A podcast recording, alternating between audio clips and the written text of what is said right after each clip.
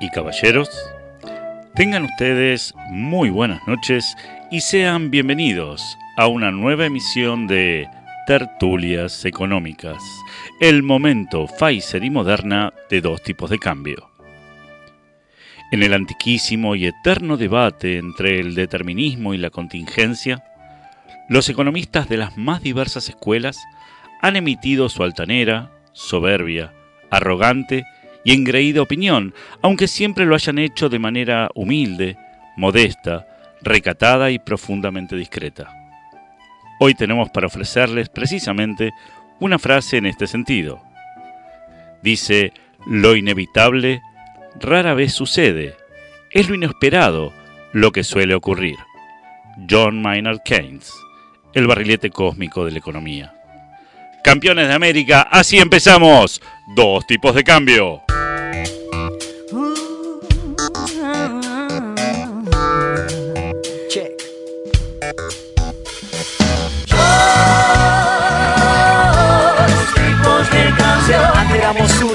Somos dos.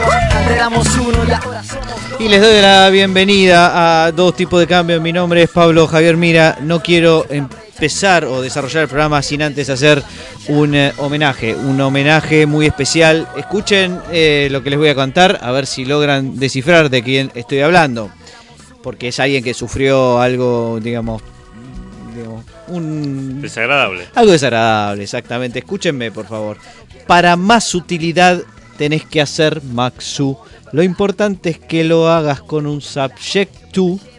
Y si un máximo quieres tener, deriva nuevamente y lo verás de crecer. ¿De quién estoy hablando, queridos amigos? De David Ricardo. No. De Gloria Carrá. No, de Rafaela, Rafaela. Ah. Rafaela Balraz, que fue, bueno, todos saben, la economista que eh, replicaba las canciones de Rafaela Carrá con eh, textos de economía. Sí, sí, sí, hacía esto todo el tiempo.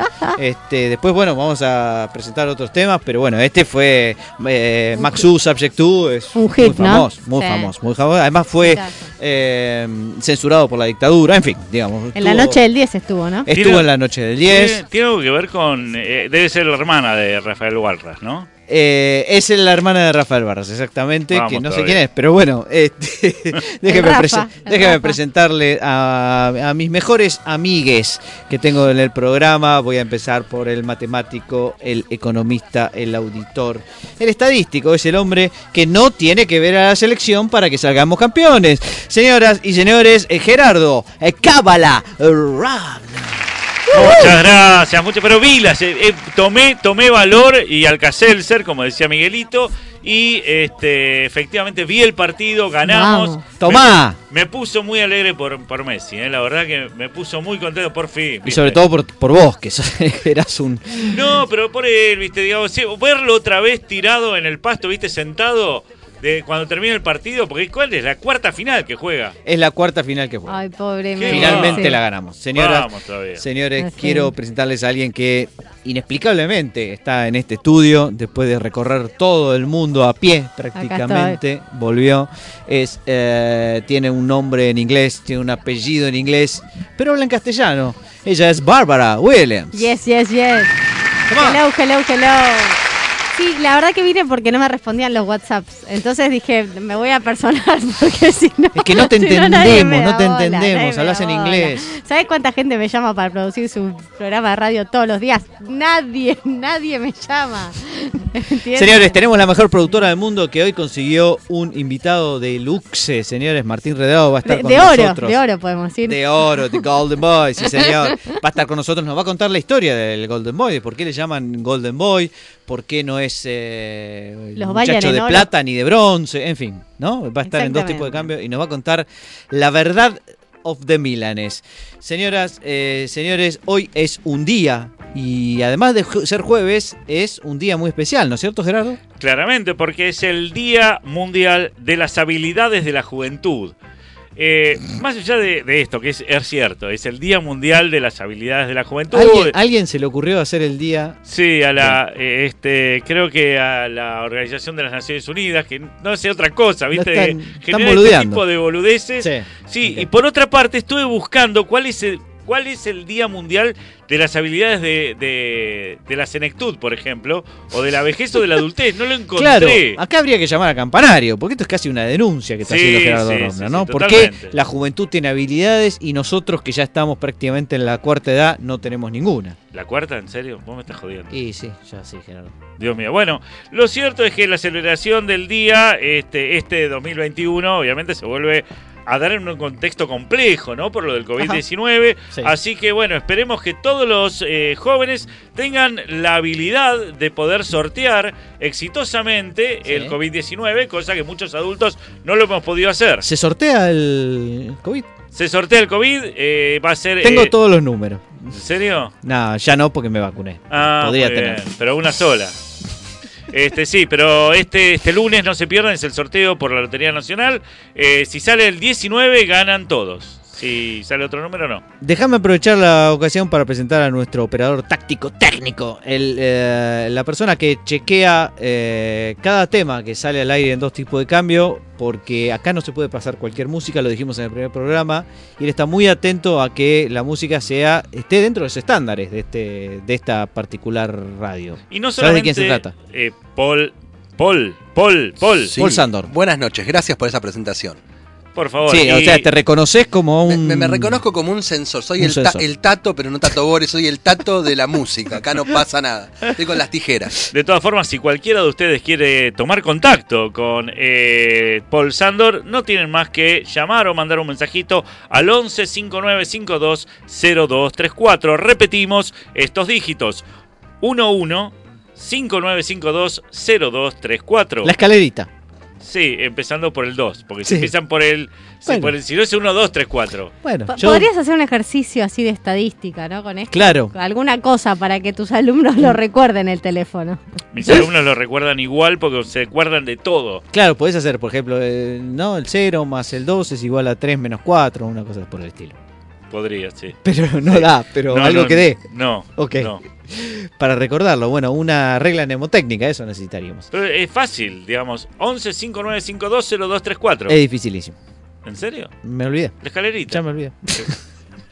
Bárbara Williams estuvo eh, rondando por las, eh, por las eh, redes sociales, estuvo muy atenta a todo lo sucedido y nos va a contar qué pasó en esta semana. Sí, preguntamos ejemplos de fallos históricos alevosos de predicciones. O sea, como que alguien te dijo algo y Fuerte. no la pegó. Fuerte. Y estábamos muy en tándem con Toti Pazman. La gran Toti Pazman. Toti Pazman fue como una que la, la primera, pero bueno, fue por la semana en que lo preguntamos. Después también tenemos a Edgardo Temporetti que estuvo acá y es un Sí. gran es un gran oyente y Sí. amigo, puso, todos contestaron sobre errores económicos. A mí me sorprenden más los errores tipo Olson, que dijo que nadie iba a querer una computadora en la casa y otras de esa clase. Los grandes errores. Bueno, grandes eh, lo que pasa es que eso fue sección de dos tipos de cambios. No va a andar, momento. no va a andar.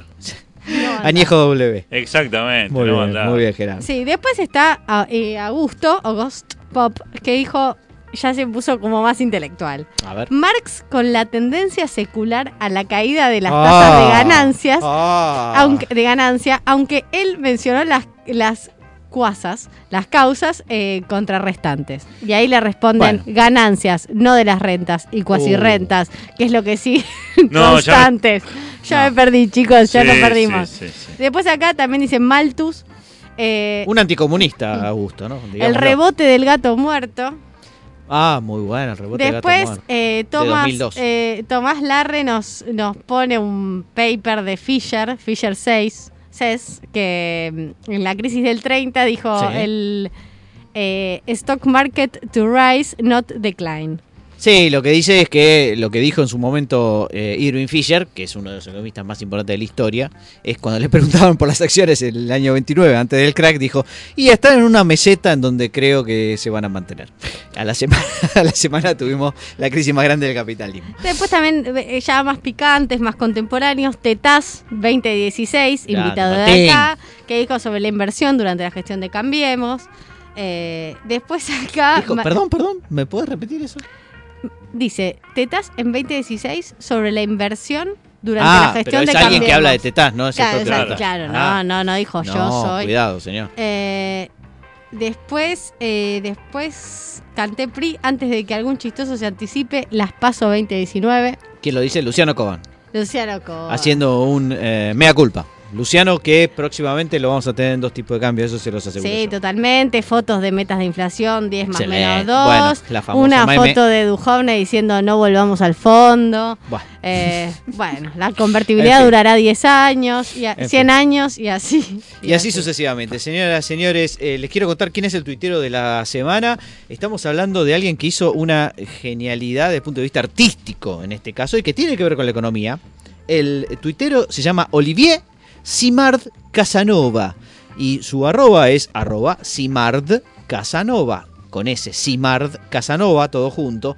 ¿Qué hizo este muchacho? Usó un programa de inteligencia artificial para animar fotos y eh, cuadros de economistas famosos. Y entonces, ¿qué hizo? Uno lo ve, por ejemplo, a Adam Smith en un cuadro, pero en realidad lo que ve es un video de Adam Smith del cuadro moviendo los ojos, moviendo la boca, eh, moviendo un poco la cabeza, como hacía un famoso peluquero. Y también hay, eh, no está, bueno, está Adam Smith y uno lo puede ver como moviéndose a Adam Smith, como si fuera un video. También lo puede ver a David Ricardo, también lo puede ver a Malthus, también lo puede ver a eh, Jean-Baptiste Say, el del equilibrio general, seguramente lo recuerden, a Karl Marx, ni más ni menos, como lo mencionamos hace un ratito, a John Stuart Mill, también, que tiene mejor no lo hubiesen hecho porque es un tipo bastante desagradable. Y eh, Wilfredo Pareto, Alfred Marshall, bueno, el propio Keynes también está, Arthur Pigou, etcétera, etcétera. Así que estamos realmente de, digamos, de lujo con el tweet de primero de marzo, creo que fue, de Olivier Simard Casanova. Vamos a un corte Un corte, dale. y seguimos con más dos tipos de cambio. Dos tipos de cambio. Una solución de esquina exactamente a mitad de cuadra.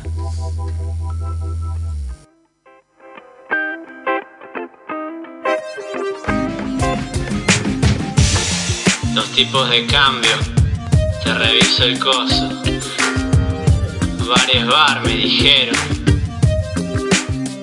Vamos a hacerlo bien. Ya, ya, ya.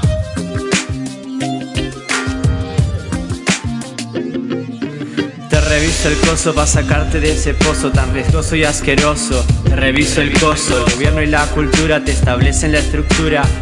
Querido Gerardo, acá hay alguien que me quiere revisar no sé, no sé qué cosa o qué coso. El COSO. El COSO es una norma, digamos, de, ¿Qué de significa? riesgo. Eh, Committee of Sponsor Organization. Coso. Sí, COSO. Bien. ¿Y quién es- lo, ¿De quién es este? Bueno, de los auditores paranoicos, ya no hace mucha falta aclararlo. Tienen otros temas, por supuesto, porque ellos hacen música regulada, Bien. como Auditame que me gusta, Oh. eh, Descontrol Interno, que es un tango, y Haceme el test de penetración, es otro de los grandes temas que tienen los auditores paranoicos. Excelente, Gerardo Robner, Bárbara Williams. Eh, me gustaría contarles una historia. A ver. contarles una pequeña historia. Esto, me voy a hacer cargo de, de la sección que corresponde. Gerardo, te voy a robar tu tiempo. ah, porque les quiero preguntar en este momento. eh, les quiero hacer un pequeño test.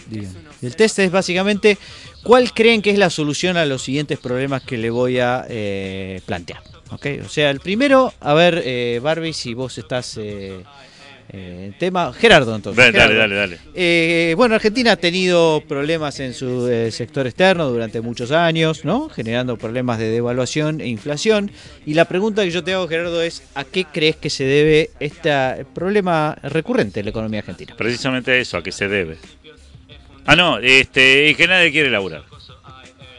Bueno, bien. Eh, ok, está claro. Esperá, esperá. Eh, ver. voy a plantear otro problema. Porque O sea, ya estoy, un poco estoy, rara, pero bueno, puede ser.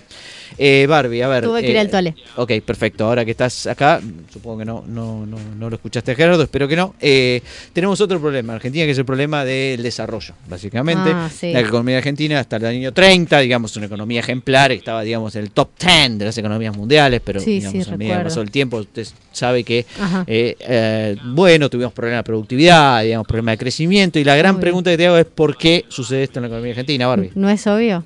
A ver. La gente no quiere laburar. Ah, mira, Mm, qué coincidencia. ah, ok, ok. Y eh, Paul, vos no sos economista, eh, me gustaría escuchar la voz de un, eno- de un no economista para el La siguiente voz del programa. pueblo. La voz del pueblo, Sí, que sí. por ahí no es, no es igual Sí. que la de los economistas y tiene una visión eh, diferente. Que básicamente eh, la- el, el- el problema que te quería plantear es el problema de la, de la pobreza recurrente. En Argentina lo que tenemos son tasas de pobreza gigantescas, en donde bueno, cada vez que hay un ciclo económico la pobreza pega un salto gigantesco y eh, hace que millones de personas, digamos, caigan en una situación dramática, muchas veces en la indigencia. ¿Y cuál te parece a vos como no economista, sí, intuitivamente, que es el problema que estamos viviendo? La gente no quiere laburar. Bien. Eh, bueno, un diagnóstico común, evidentemente, para todos los problemas que Me tenemos. parece que es- Así que bueno, eh, me, me están obligando a hablar del problema del laburo. ¿no? El problema del laburo, básicamente, eh, si todos los problemas es que eh, el mundo no quiere laburar. Entonces voy a empezar con eh, la, una- un gráfico que... eh, se Clarísimo el gráfico, Se ¿eh? elaboró, este, acá lo estoy mostrando, lo espero que lo estén viendo bien, que eh, se elaboró eh, hace algunos años, en donde se muestra la relación que hay entre la cantidad de horas trabajadas por, trabaja- por, trabajador, digamos, de un país, de cada uno de los países, y el- la productividad por hora trabajada, es decir, cuánto produce ese trabajador por hora trabajada. O sea, la cantidad de horas totales que se trabaja y en el otro eje, ¿se entiende, no? La productividad que tiene cada uno de los trabajadores. Entonces, ¿qué es lo que observamos, digamos, para cada uno de los países? O sea, la pregunta es si esta es una relación positiva o negativa. ¿Qué sería que fuera positiva? Sería la idea de que cuanto más trabajás, más productivo sos. Esa es la idea. Si fuera negativa, entonces cuanto más eh, horas trabajás, menos productiva sos y por tanto, cuando menos horas trabajás, más productivo serías, ¿no es cierto? Y la pregunta, bueno, ahora es una pregunta un poco más seria, de verdad. Digo, Ahora digo, sí. ¿qué- qué- ¿Cómo suponen que es la relación? ¿Les parece que es una relación positiva o les parece que es una relación negativa? A ver, si quieren opinar. Que, que empiece, no, que empiece. Paul, que es el Paul. que más sabe. Yo sí. creo que tendría que ser negativa. Negativa, ¿el Sí. señor Romner? Y para mí tendría que ser negativa. Negativa también. Y sí, Doctora. también. también. Exactamente, es una relación negativa, muy bien 10 para los tres. Efectivamente, la relación es negativa. Paul, Aunque Paul la se está por recibir de economista. No, muy bien, Paul. ¿eh? Pero, ojo que la teoría tradicional no sé si dice esto, porque la idea de que vos, eh, trabajando menos o más productivo, bueno, podría, no haber ninguna relación entre las dos variables eventualmente y ser una, recta, digamos, este, horizontal. Sin embargo, encontramos que hay una relación y que esa relación en general es negativa. Y eh, eh, digo, ¿qué- ¿cuáles son las predicciones generales que tiene la teoría tradicional respecto de la relación entre horas trabajadas y producción? Producción, ya no productividad por unidad, sino producción. Si uno trabaja en la función de producción tradicional, si uno trabaja más horas, digamos, Debiera producir más. debería producir más, muy bien, dado el stock de capital, digamos, ¿no? Si uno aumenta las horas trabajadas, debería aumentar la cantidad producida. Eso quiere decir que cuanto más trabajás, más producís. Y si por lo tanto una de las razones de que producís poco y por tanto tenés pocos ingresos, porque ingreso y producto es lo mismo, es que efectivamente acá nadie quiere laburar. Entonces, Claro. digamos, el problema que tenemos es que, bueno, digamos, quizá uno de los problemas que tenemos quizá en Argentina o en otros países es que la gente labura poco. ¿no? Se ha dicho alguna vez de los griegos, no sé si se acuerdan cuando tuvieron la gran crisis en el año eh, después de la... Después de la- que muere Alejandro de, de Magno. 2008, no, estoy Ah, hablando no, un poquito ah. más, más reciente, pero después de 2008-2009, la gran crisis internacional, eh, Grecia entra en un desastre Ay, macroeconómico. Grecia. Se desarma Le el imperio. Muy mal. Sí. y los alemanes, ¿no? Decíamos. Y lo que pasa es que los griegos son vagos. Decían, bueno, ok. Pero Toda la teoría tradicional. joda. Claro, la teoría tradicional te dice, mirá, digamos, hay una relación ahí entre, entre las dos cosas. Este, ¿Y qué pasa con la función de utilidad? digamos? La pregunta es si eh, en la función de utilidad, que es la función del consumidor ahora, del otro lado del mostrador, que son los que consumen, tienen, según la teoría tradicional, una función de utilidad que tiene que es positiva en el consumo. ¿Qué quiere decir? Cuanto más Mm. consumís, mejor te sentís, más utilidad te da, ¿no? Más Sí, más felicidad, te da. Exactamente. Yo voy a decir lo contrario después, ¿eh? Cuando Bueno, está bien. mi- ah, mi- sí, mi sí, sí, muy interesante. Pero, digamos, la teoría básica, ¿no? Lo que nos enseña en microeconomía es, macho, si consumís más, sos más feliz. Punto final. ¿Qué, Yo- me, qué me está bueno, diciendo? va, ok. Pero, ok, ok. Pero digamos, quedémonos con la teoría, con la teoría vale. básica. Ahora, ¿qué pasa con la cantidad de horas de trabajo? ¿Entran en la función de utilidad? Y sí, también entran con las horas de trabajo versus las horas de ocio. Lo que dice la función de utilidad de- típica de la microeconomía es que cuanto más horas de ocio, o sea, menos horas de trabajo, bueno, mejor te va. O sea que tu utilidad mejora cuanto menos horas laburás y cuanto más consumís. Esa sería la función de utilidad típica del consumidor que se usa todavía hoy en día.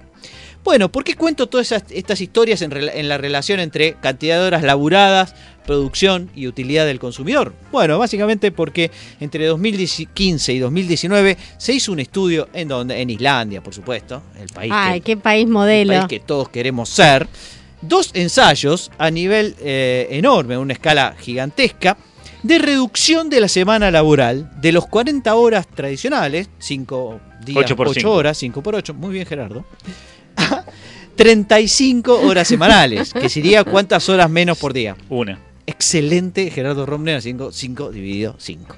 efectivamente, una hora menos de laburo por día. Y la pregunta es, ¿qué pasaba? Bueno, la, la- la predicción de la teoría tradicional, ¿cuál es? Y si vos laburás menos, va a producir menos. Y si vos laburás menos, este, se supone que vas a ser más feliz. Esas son las dos producciones, ¿no? Porque las dos este, predicciones que tiene la teoría tradicional.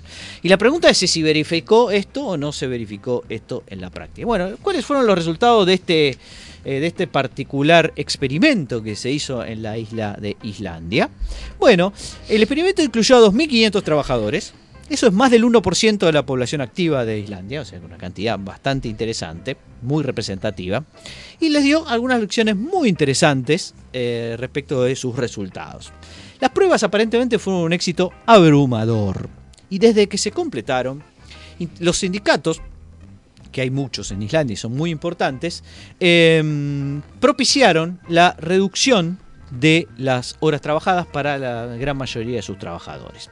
¿Por qué? Porque los resultados de este experimento parece que fueron muy bien, muy buenos. Y hoy el 86% de la fuerza laboral de eh, Islandia adoptó esta reducción de horas de trabajo.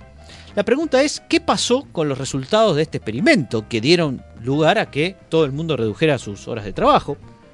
Primero, ¿qué pasó con la productividad? O sea, eh, lo que podés hacer en 7 horas puede ser parecido a lo que antes hacías en 8. Y la respuesta es que sí, que la productividad y eh, la prestación de servicios eh, correspondientes en los lugares donde se hizo este experimento se mantuvieron eh, no solo iguales, sino que en algunos casos incluso mejoraron respecto de antes.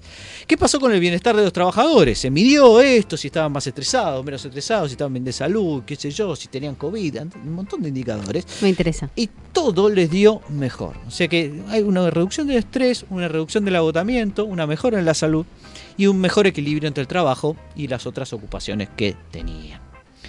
Los ensayos entonces dan la sensación de que, digamos, De que cambia el ¿Qué hay que paradigma del Sí, futuro. pero- Exactamente. pero ¿y ¿Para cuándo el estreno? Ahí Porque está. mucho ensayo. lo que uno debería hacer, siguiendo estas eh, recomendaciones, es reducir eh, las horas de trabajo, ¿no, Gerardo? De hecho, hoy terminamos menos 10, no sé si te dije, Paul. Me habías prometido menos, menos cuarto. Las bases me Menos están cuarto. pidiendo menos cuarto. menos cuarto para que el programa sea más productivo. Ok, eh, en el límite, por supuesto, si nadie labura, nos va a ir como nunca, ¿no es cierto? Es espectacular, lo cual, bueno, es un poco falaz. Y la pregunta es si este estudio tiene alguna limitación, porque uno dice, bueno, pero esto es fantástico, laburas menos y tenés el mismo resultado, la gente está más feliz, se produce más, se produce mejor. Esto es realmente un milagro. Bueno, más o menos, porque en realidad el estudio que se hizo, se hizo en realidad en la Intendencia y en el Gobierno Nacional del Estado de Islandia. Esto quiere decir que estamos hablando de empleo público y no estamos hablando de empleo privado. Buenísimo, el empleo público. Cuidado, porque la mejora en la productividad se dio por el hecho de que vos redujiste las horas de trabajo en el empleo público, lo cual podría sugerir que antes la productividad del empleo público no era muy alta en general pensado. y que la reducción de las horas lo único que hizo simplemente es dejar esas horas que estábamos al Pepe eh, revisando mails en nuestro Tomando mate, en Islandia o toman- mucho mate. o tomando mate o Sí. pintándonos la Preparando un programa de radio. Exactamente. Bueno, la conclusión entonces es que el estudio está muy bueno, pero muchacho, hay que probarlo en el sector privado porque en el sector público es muy fácil que esto te dé más o menos bien porque la productividad del sector público debe ser baja. Igual hay que decir a favor de los islandeses que esto se probó en, en sectores como la salud, por ejemplo, o la educación, que son sectores que en donde realmente se necesita que los empleados públicos trabajen y trabajen bien, porque si no, obviamente no estamos hablando de administrativos oscuros en una oficina, ¿no? Eh, En un oscuro lugar del sector público olvidado, sino de gente que realmente provee servicios y más en Islandia, que es un país que realmente donde el Estado funciona bien o por lo menos bastante mejor que acá. Muy bien, este, esto, este, buenos resultados, che, tendremos que probarlo acá, pero yo creo que debe ser como una especie de curva de Laffer, es decir, al principio A ver. reducís y aumentás la productividad, seguís reduciendo y ya se te empieza a reducir Y ya la después- Eh, claro. no, y también creo que está porque el tema de.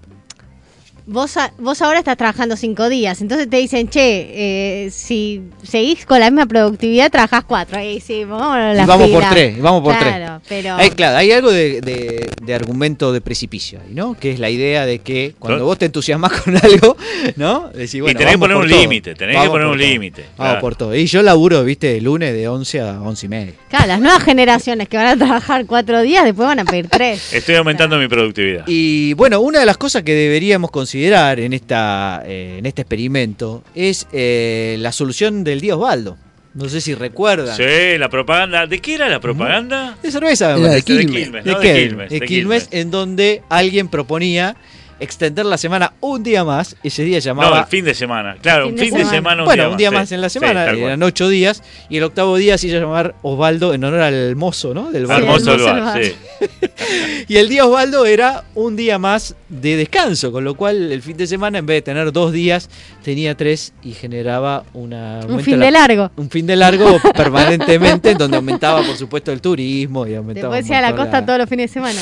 Bueno, vea la, si sos joven, eh, mirá la publicidad de El Día Osvaldo, por favor, en internet, porque es imperdible. Está que en general las propagandas de Quilmes son muy creativas y son muy graciosas y la verdad que El sabor calado- del encuentro. Claro, el sabor del encuentro Sí. que- y han calado bastante hondo en eh, la sabiduría popular de este país. Señores, seguimos con más dos tipos de cambio. Dos tipos de cambio. Hasta el cero. Arriba con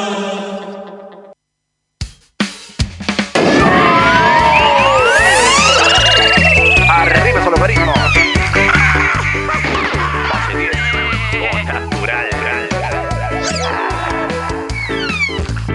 Arriba te tengo y no sé quién sos. Admiro tu secreto, me intriga tu valor. Oscuro es el barrio, soy la base de tu amor. Voy a saber, voy a sacar el logaritmo de la un exponente de verdad. Siempre de un producto te hago una adición. Si te veo cociente te resto pasión. Fuera negativos, porque el Excel me tira error. Tanto neperiano como decimal, tanto derivada como integral. Cuando tengo que elevarme para poderte alcanzar, a saber, voy a sacar el logaritmo de la noche, un exponente de verdad. Así es, logaritmo para todos. Lo, lo, lo, lo, lo, lo. Voy a saber, voy a sacar de la noche, un exponente de verdad. El logaritmo de la noche no es un derroche.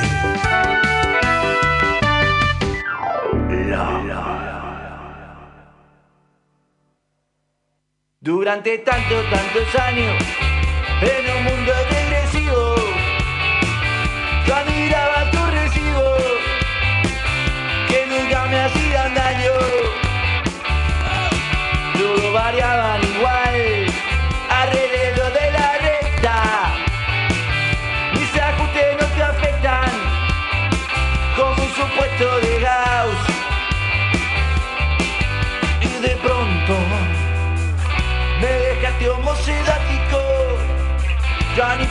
parezco tocático.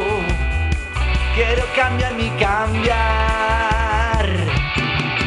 Los errores al cuadrado, las distancias observadas, todos quedan compensadas mientras voy minimizando.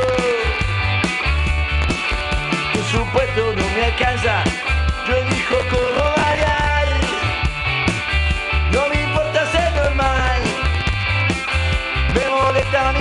Y de pronto me dejaste homocidático, ya ni parezco estocástico. Quiero cambiar mi cambiar.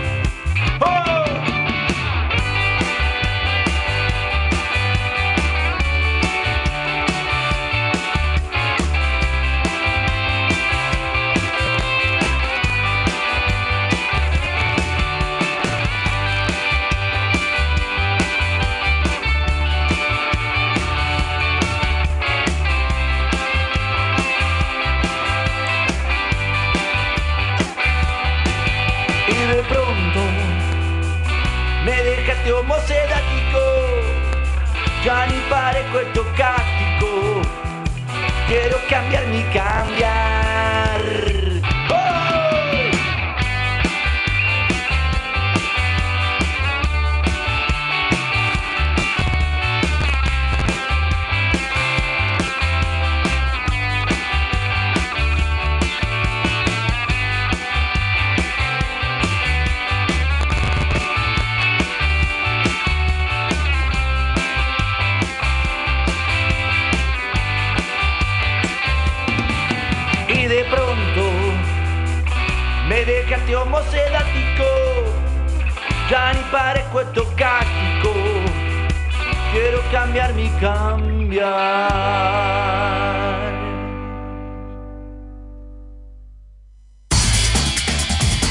Tipos de cambio, pagados para hacer altruismo.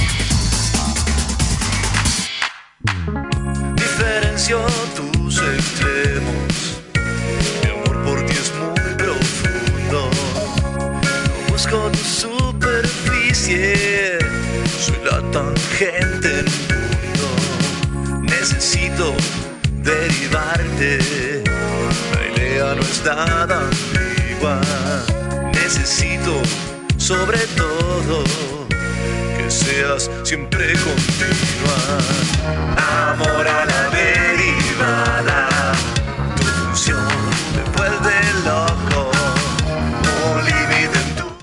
Señoras, señores, estamos escuchando una, un, son- sommelier de temas de dos tipos de cambio mientras esperamos la conexión con nuestro invitado especial, que es Martín Redrado, ni más ni menos.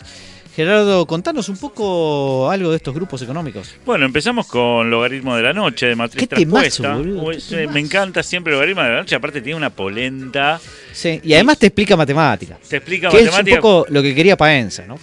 Eh, lo que no consiguió Paenza lo estamos consiguiendo nosotros gracias a Matriz Traspuesta, gracias a los incejados, porque después del Logaritmo de la Noche, que también este, es el creador de este tema, que es Amor a la Derivada, que también para aquellos que no saben jugar con los límites, bueno, está Amor a la Derivada, realmente que eh, es rock Con los límites no se jode, claro. Con los límites no se jode, si no pregúntenle a eh, Kramer Rao, que siempre está ahí. eh, El de la cota. Está acotando, siempre está acotando. Y ahora, eh, después, ahora estamos escuchando Amor a la Derivada. Eh, ¿De quién es Amor a la Amor a la? Derivada también es de Matriz Traspuesta. Ah, Acordate que es de su primer álbum. ¿sí? Eh, fue un, un simple que sacaron. ¿sí? Es un simple, claro. Sacaron un simple. Primer corte se dice ahora, Gerardo. Ah, ¿sí? Sí. No, sí, pero eran los discos chiquititos, ¿viste? Eso que Sí, ponías en 45. pero ¿y del lado B qué tenía? Del lado B tenía eh, más incógnitas que ecuaciones. pero nadie lo escuchaba ese. Vos tenías el disco, el disco que era chiquito. y Vos siempre ves- comprás, claro, te ponían una chotada del otro lado. del otro lado te vendían cualquier cosa. Con lo cual, vos tenías el disco chiquito, que de un lado estaba todo rayado, eh, de amor a la derivada. Claro, de hecho, se empezaba usarlo. a repetir, eh, se Sí. empezaba a repetir, amor a la derivada. Bueno, eso.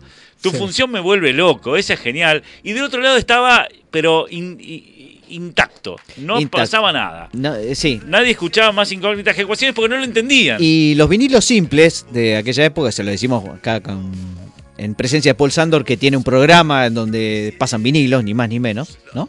Sí, ¿Cómo se Este, llama el tema? el- ¿Cómo se llama el programa de vinilos? Hijos de púa. Hijos de Los púa. hijos de púa. qué gran nombre. Maravilloso. Maravilloso. Qué hijo de púa. Qué hija de púa. Bueno, y en esa época los simples, eh, o los ingles, iban a otra velocidad. O sea, los vinilos eh, 45. grandes iban a 33 y los vinilos pequeños, exactamente los simples, iban a 45. Pero ese no es y el había un problema. 78, pero que no sé bien qué cosa No, iba a no, 78. creo que era Había una 18. velocidad. No, no, había. La máxima velocidad era 78, la mínima era, no sé si 16. Dice. 33 era la, la del disco grande Sí. y 45 el de los simples. Sí, pero el problema con algunos de los simples era que el, el hueco, donde era grande, ¿Cómo grande? claro, era más grande que... ¿Se yo- movía? Y claro, se movía, entonces era un quilombo. ¿Entendés? Ibas de un lado al otro.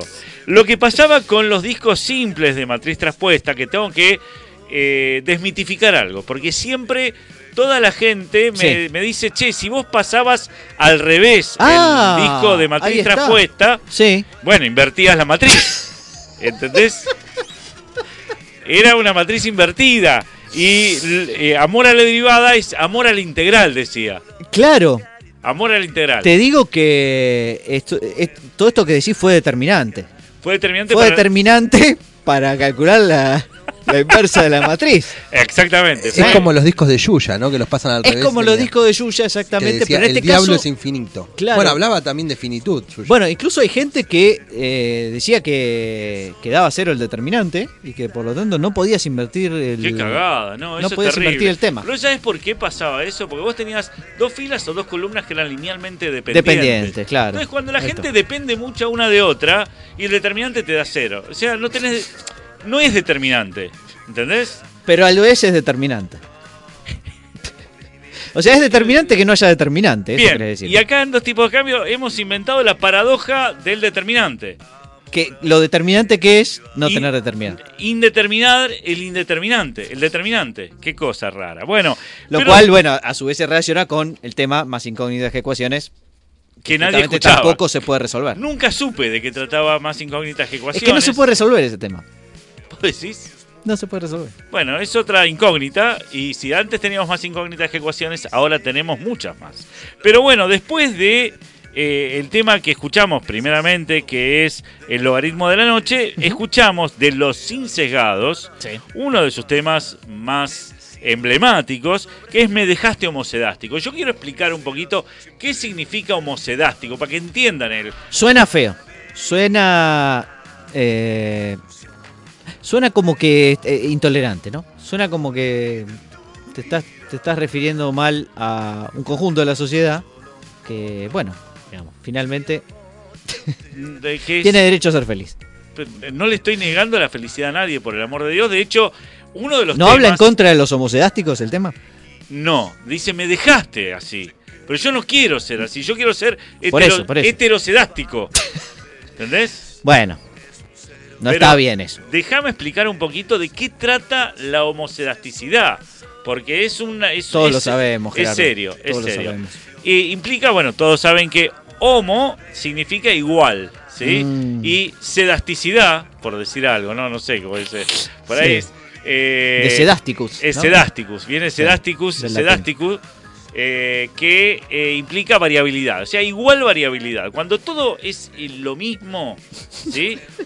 Varía siempre igual, ¿no? Por ejemplo, yo me fui a hacer el, el well test, ¿viste? Que va a ser un chequeo completo médico. Sí, sí, sí, sí. Y eh, me, lo, me lo hago todos los años y la médica me dijo, bueno, eh, en realidad aumentaste de peso lo mismo que habías aumentado el año pasado. Le digo, sí, soy homocedástico. Este, mi- no, ¿Qué contestó la doctora? no sé qué me estás diciendo, no, no te entiendo. Y yo le expliqué, le expliqué todo esto de qué significa homocedasticidad y cuando por fin, porque vos sabés que yo soy docente y soy Sí. de explicar todas las Y cosas. te pusiste ahí, te- digo, improvisaste un una hoja de papel y le te pusiste a Le explicar. expliqué todos los supuestos de Gauss-Markov. No solamente ese, Gauss-Markov, perdón. No solamente eh, el supuesto de homocedasticidad, le expliqué también el de no autocorrelación, normalidad de los residuos, le expliqué todo. Eh, ¿Averiguaste si no habló después con tu psicóloga? Porque por ahí llamó y dijo, este muchacho, si bien los datos del examen, del chequeo general dan bien, creo que desde el punto de vista mental. La señora llegó a la casa y dice, uff, tuve un día, le dijo. un día Tuve un día No, pero me, terrible". mira, me miraba, me miraba realmente sorprendida de Sí, todo lo que no. podía aprender en una sola eh, sesión de pesar y medirme. No sé por qué me piden la altura, a, a esta altura de mi vida. Claro, ya no cambiás más. No, para la- abajo. por va ejemplo. para abajo. Te vas achicando. Cuando sos Pero- más viejo te vas achicando. Sí, pero estamos justo en la edad, estamos como en la curva del Laffer, ¿no? ¿no? Ya Sí. no, ya no, ni vamos para arriba ni vamos para abajo. Claro. Ya estamos en una meseta, como decía Fischer. Estamos en una meseta, como Sí, decía Fischer. sí, sí. Eh, gracias a Dios, digamos, no sé, qué- vos querrías, sí, vos querrías crecer más, pero yo no. Perdón, ¿no- ¿sos mucho más alto que yo, acaso? No. Perdóname, te llevo un centímetro, Un centímetro, y, lo sen- y lo sentís. Y veo que te pesa ese centímetro, es algo que eh, Me te, duele. Te duele. ¿sí? Ese centímetro me duele. Y le expliqué todo y terminó, bueno, terminamos después de una hora de, Sí. de que le expliqué lo que es la homocedasticidad y me dijo así, pero sincero, le salió del alma, ¿eh? Sí. Me dijo, no te entiendo. No te entiendo. No te entiendo, es, es muy difícil. Es un que- concepto difícil. Pero para los médicos, ¿alguna vez intentaste explicarle estadística a un médico, A abogado? un niño. Yo te- tengo una pequeña anécdota sobre, sobre explicar estadística a los, a los menores. Yo creo que, eh, déjame decirte, esto no es eh, por chuparte las medias, Gerardo. No, por favor. Pero para mí es muy importante eh, que los chicos que están en la secundaria, ¿sí? Sí. en vez de eh, aprender trigonometría y esas cosas, que está bien, pero más o menos, empiecen a aprender estadística. Por supuesto, estoy es mucho de más importante eso que eh, otras cosas que se enseñan que realmente tienen una aplicación prácticamente nula, ¿no? Y en este caso creo que la estadística es súper importante. Y una de las cosas que, que hice eh, alguna vez es charlar con una, una niña de, yo creo que tendría 10 años, una cosa así, o sea que ni siquiera estaba en la secundaria, sobre la cuestión de estadística. Porque digamos, en algún momento de la reunión, lo que se intentaba hacer de alguna manera es determinar si algo, algo era verdad o no era verdad. Ah, una pregunta filosófica. Una pregunta filosófica, pero referenciada a un hecho empírico. O sea, por ejemplo, vos decís, bueno, toda la gente es X, ¿no? Y vos decís, bueno, pero si vos quisieras saber si toda la gente es X o no es X, ¿qué tendrías que hacer? Y la respuesta no era, no, tenía claro que lo que tenía que hacer era preguntarle a mucha gente, o cierta cantidad de gente. Sí. Toda la gente sino fuma, que, bueno, pues yo los que conozco fuman, claro, exactamente. Y por lo tanto, la gente fuma. Decís, bueno, pero esto, digamos, ¿no te parece que tendrías que preguntarle a más de una persona? Con lo cual, eh, mi intuición respecto de esto es que la estadística no, no sé si es un, eh, tiene un aprendizaje natural, sino que uno tiene que justamente meterlo en los eh, planes de estudio, incluso por ahí de la primaria también, de a poco, porque uno tarda en entender las intuiciones estadísticas. Seguramente vos tendrás algunos ejemplos de esto. Eh, tengo muchos más que nada eh, abocados a lo que es la probabilidad, digamos. Esta Claro. probabilidad, por ejemplo, que hemos hablado acá, por ejemplo, de, de la, el- la paradoja del cumpleaños, ¿sí? Ah, Esto de, sí. si vos tenés, suponete, 23 personas en una sala, ¿cuál es la probabilidad que al menos dos de ellas cumplan años el mismo día? Porque claro, Sí, si bajísima. te- tenés 366, bueno, claramente, saquemos los años bisiestos. Sí. Claramente vos decís, bueno, seguro Alguno va a haber. hay dos que tiene, por lo menos dos que cumplen años Pero el con mismo día. 23 nada más. Con 23 No. la probabilidad es mayor Bajísima. al 50%. No. Mayor al 50%. No. Sí. sí. Bueno, eso es muy difícil de entender. Y alguna vez hemos hablado también de la intuición de la probabilidad, incluso de la, de la frecuencial, cuando eh, a alguien se le ocurrió preguntarle a la gente qué significa que mañana hay un 30% de probabilidad de que llueva, ¿no? Y la gente no tiene la menor idea de qué significa eso. En fin, Chicherenza, todo, ¿no? todo esto que les contamos es básicamente para eh, presentar a nuestro invitado del día de la fecha, eh, el señor Martín Redrado, eh, y ya está con nosotros. Martín, estás al aire, te escuchamos. ¿Cómo estás? ¿Qué tal, Martín? ¿Cómo estás? Te saluda Pablo Mira, te saluda Gerardo Robner. Este programa es dos tipos de cambio. Es el nosotros decimos que es el único programa de economía de los medios, porque en realidad es el único que en lo que hablamos en la que dos economistas hablan sobre la economía, hablan sobre eh, la facultad de economía, pero hablan también sobre lo que es la profesión, lo que significa aprender economía, Lo que economía, mentimos. lo que mentimos, y tenemos algunas críticas para nosotros mismos. Y un poco, bueno, eh, te invitamos a vos porque, digamos, obviamente sos una, una- una figura importantísima entre los economistas argentinos, y, eh, bueno, te damos la bienvenida. Muchísimas gracias. Un placer de conversar con ustedes. Muy bien. Eh, voy a empezar yo, si te parece, con una, pregunta que tiene que ver un poco con, eh, con, tu, con tu carrera y eh, con cómo empezaste allá por, los 90, digamos, con el, el, el- apodo que se hizo famoso. Ahora quizá no todos lo conocen tanto, ¿no? De Golden Boy, chico de oro, digamos. ¿Cómo surgió eso? ¿Fue, digamos, premeditado? ¿Fue pensado? ¿Salió solo? ¿Cómo fue esa historia, Martín? Mira, es- nació de... O sea que estoy teniendo eco cuando estoy hablando. No sé si A lo pueden si lo mejorar el re- el, el sí. retorno tu- tus colaboradores. Dale. A ver A ahora. ver ahí. Eh, te empezaba a contar Sí. que... eh, eh, no, sigo escuchándolo, ¿Seguís ¿no? escuchando eco? Sí, y, y escu- y escucho música también en el fondo. Ah, como baja, que baja la tenemos música. La música la comunicaciones al mismo tiempo. Son los problemas del, de radios. eh. Está, está- no, está muy bien. Ah, Ahí, ahí- ahí está, ahí estamos Dale, gracias mejor. Martín, disculpa. No, eh, como vos dijiste, yo volví a la Argentina en 1991, eh, después de haber estudiado y trabajado en los Estados Unidos y en Europa. Eh, vine porque me convocaron para ser presidente de la Comisión Nacional de Valores para transformar el mercado de capitales argentinos.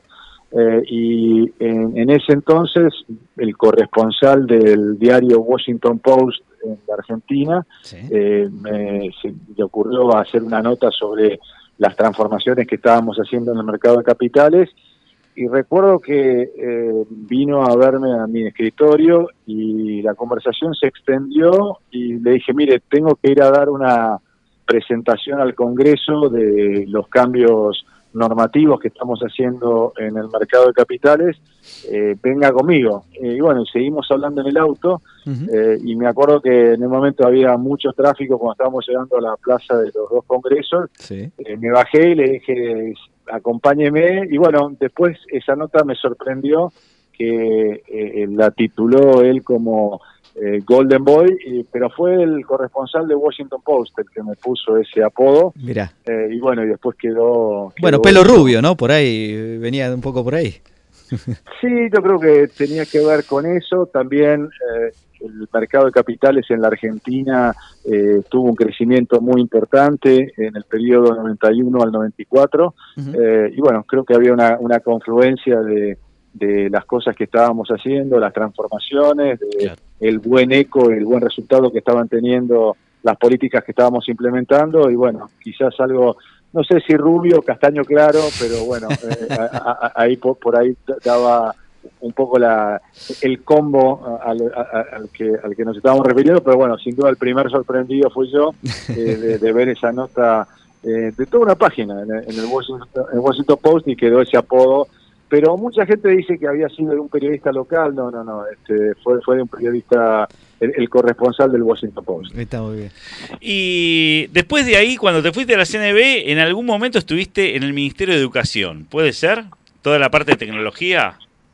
Sí, hace poco que no recuerda. Eh, sí, además aprendí mucho allí. Fui secretario de Educación Tecnológica del año 96 al año 98 y me tocó implementar políticas de vinculación de, del mundo de la educación con el mundo del trabajo. Me tocó básicamente eh, generar las políticas públicas para incentivar las escuelas tecnológicas, las escuelas agrotécnicas en todo el país eh, y, y dirigir el Instituto Nacional de Educación Tecnológica, es decir, fijar las, las políticas de educación vinculadas al trabajo y, y, bueno y buscar una buscar generar incentivos para que el sector privado argentino le genere empleo y sobre todo empleo joven. Eh, de tal manera que fue una de las experiencias también muy eh, formativas para mí desde el punto de vista de tener una visión abarcativa de la economía eh, y no solamente mirar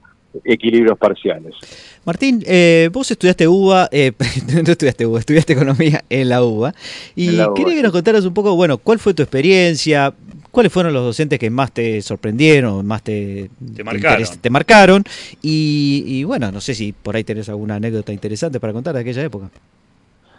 Eh, Bueno, sí, sin dudas, eh, en, eh, en el periodo que, que yo estudié en la UBA, me tocó además eh, fundar un grupo estudiantil que se llamó Base Cero, eh, en una época donde no había política universitaria, así que empezamos con una revista un poco de manera clandestina para poder juntar eh, voluntades para discutir temas económicos, ¿no? Para discutir temas de, que, que hacen a, a- a distintas eh, teorías económicas y demás, y bueno, y a discutir política económica.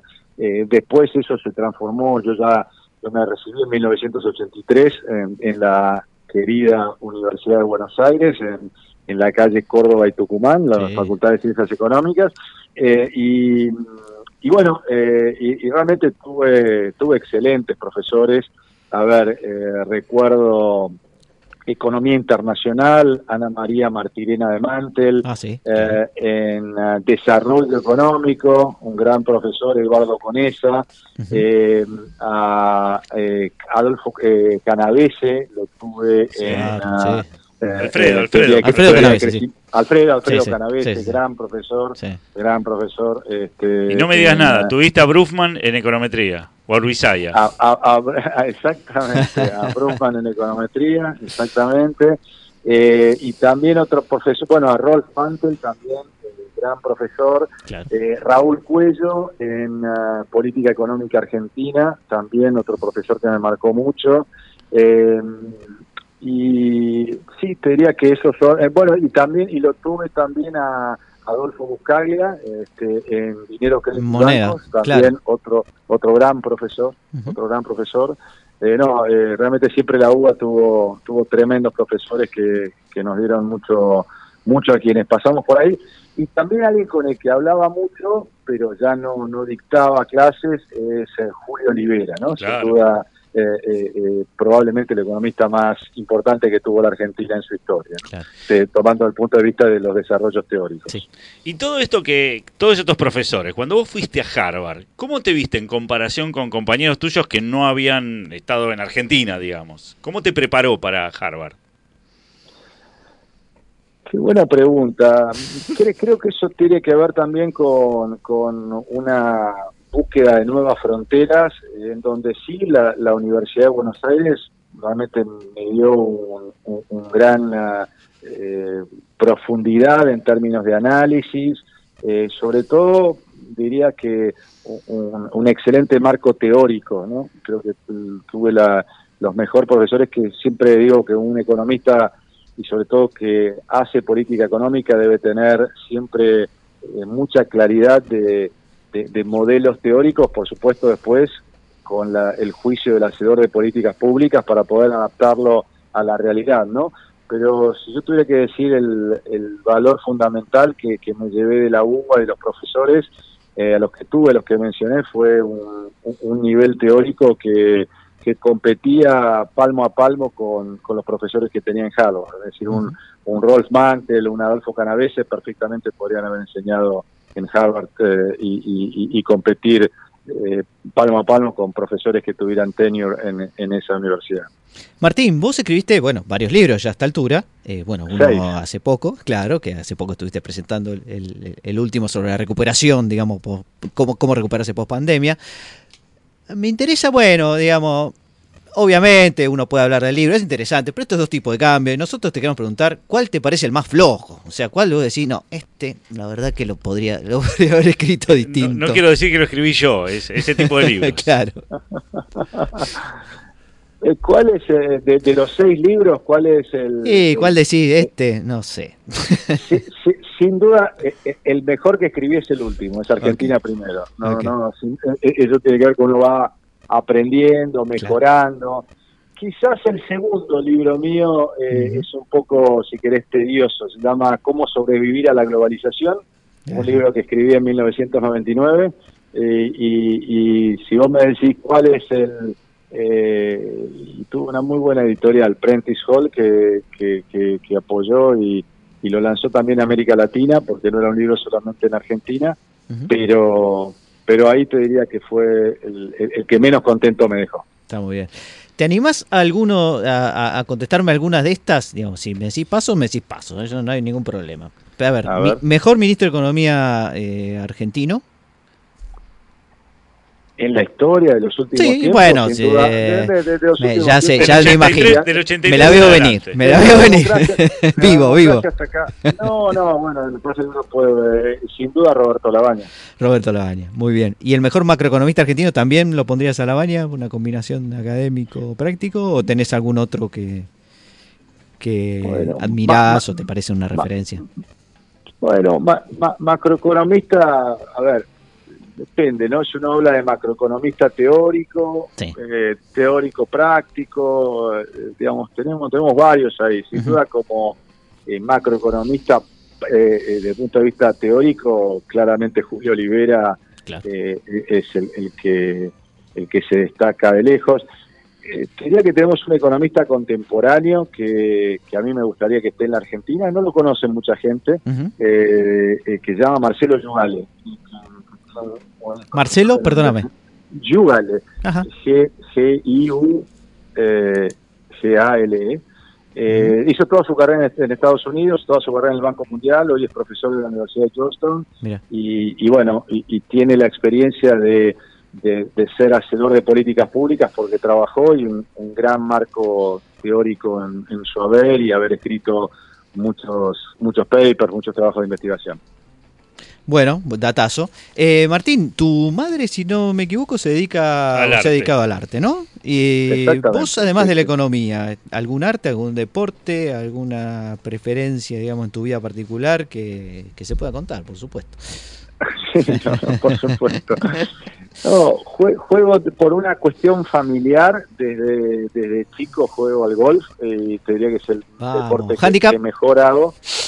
Eh, eh, hoy tengo 11 de handicap, pero llegué a jugar 4 de handicap cuando... eh, Cuando tenías tiempo. y se- cuando, bueno, no, cuando tenía 18 años eh, y, un día me senté con mi padre y le dije que quería ser profesional de golf eh, y me dijo, no, de ninguna manera, primero vas a la universidad, primero estudiar, este, yo no te banco en ella, así que bueno, por eso fui por eso fui economista, porque no fui profesional de golf, pero no, me, me gustaba mucho, competía, competía a nivel nacional, eh, eh, así que me gusta hacer todos los deportes, pero el que, el que mejor me dio, soy futbolero de alma también, eh, eh, eh, jugaba cuando jugaba, ahora hace mucho que no juego, a veces algún algún partido con algunos amigos, pero en unas canchas muy chicas, jugaba de número 5, de, de lo que antes se llamaba centro half, eh, es decir, el medio campo. Sí. Eh, y, y bueno, eh, eso te diría que son algunas de las cosas que me gustan. Me gusta también bastante leer eh, y leer de cosas que no sean de economía, ¿no?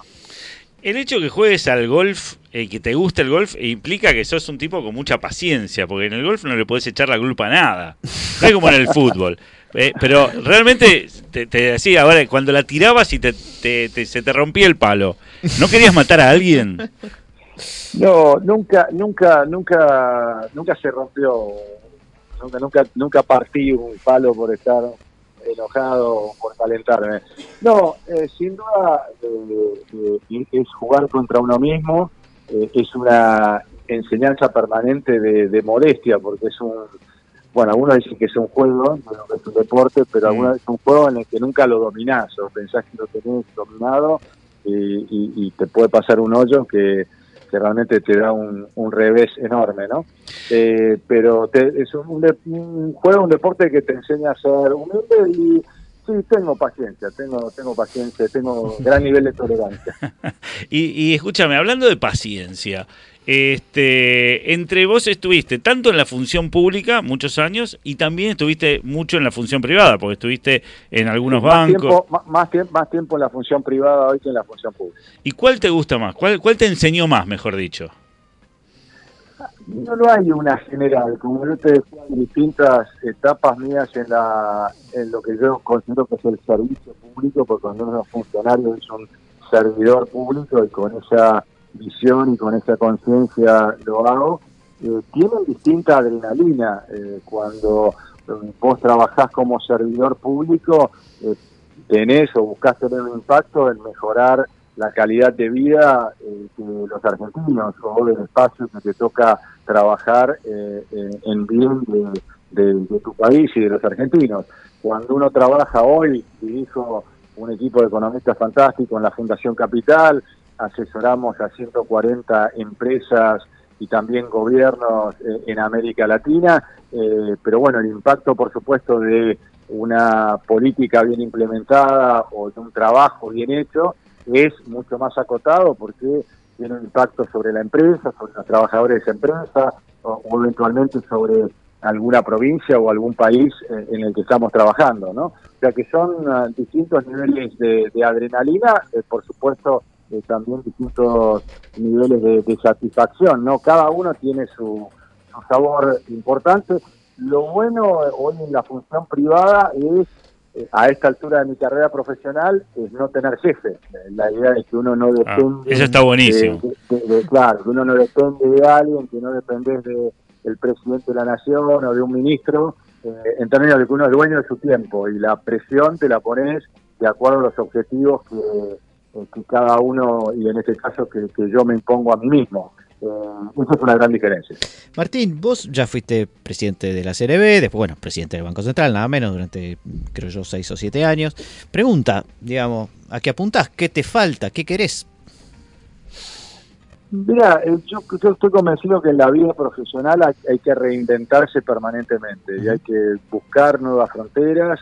Hoy estoy muy, muy eh, entusiasmado con dirigir una, eh, lo que estoy dirigiendo ahora en Malasia, en Kuala Lumpur, ahora lamentablemente lo hago por Zoom, eh, en una, una, una creación única en el mundo que es una maestría en Banco Central que dirijo con un premio Nobel de Economía, Robert Merton, es una asociación que ha hecho el Banco Central de Malasia, eh, dando los fondos para la, eh, la Escuela Asiática de Negocios, y que lo ha hecho con una visión realmente increíble porque se asoció con el Instituto Tecnológico de Massachusetts, con el MIT, y entonces el cuerpo de profesores de esta maestría en Banco Central es eh, una selección de profesores de MIT y distintos profesores de, de distintos lugares del mundo.